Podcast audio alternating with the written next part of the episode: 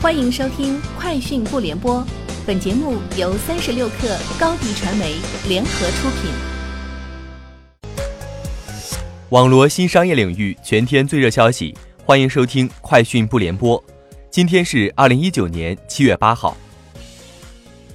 三十六氪获悉，天眼查数据显示，七月三号，青岛公交新能源汽车销售有限公司成立，注册资本一千万元，徐宁担任法定代表人。董事长兼总经理，公司的经营范围为汽车销售（不含低速电动车）、汽车租赁、汽车配件与配套产品代理与销售、车辆维护与保养、车辆售后及配套服务。比亚迪汽车工业有限公司持股百分之十五。三十六氪获悉，瑞幸咖啡发布战略级新品小鹿茶，上线芝士茶、手摇茶、牛乳茶，其他品类。如气泡茶共四大品类，十余款茶饮，将在七月十号在全国上线。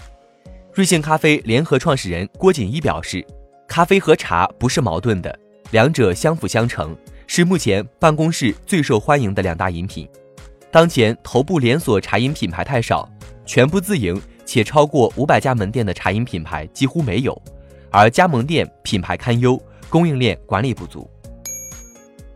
优酷今年进行了一轮业务调整，总体变化有：第一，收拢战线，裁撤战略意义不大的，典型的是包括电流小视频在内的创新型业务；第二，中台化改革，分拆会员部、短视频部等部门，并统一合制主站，避免各个团队重复造轮子。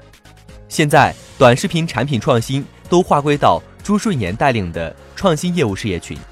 该事业群目前正在开发 K 歌类的音乐产品。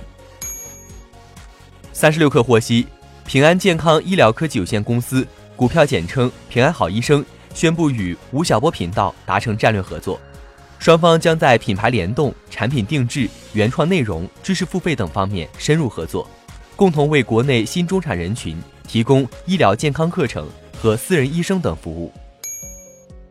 据自媒体 IPO 早知道消息。斗鱼计划于七月十七号登陆纽交所，最高融资五亿美元。此前，斗鱼更新招股书显示，斗鱼一季度净营收十四点八九一亿元，同比增长百分之一百二十三点四，净利润为一千八百二十万元，实现扭亏为盈。三十六氪获悉，七月八号，优酷启用全新品牌标识系统。据优酷视觉设计负责人一点介绍。此次品牌换新的核心关键词为突破、前行、胜利。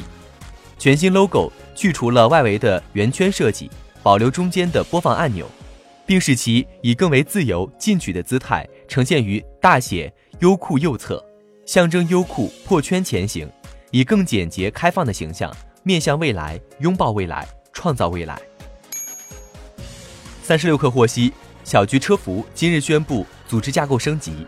小桔租车升级为小桔租车平台，成立车企业务部和小桔能源业务板块，并升级小桔养车业务板块，以租车为主线，深度打造汽车、养车、能源三大引擎。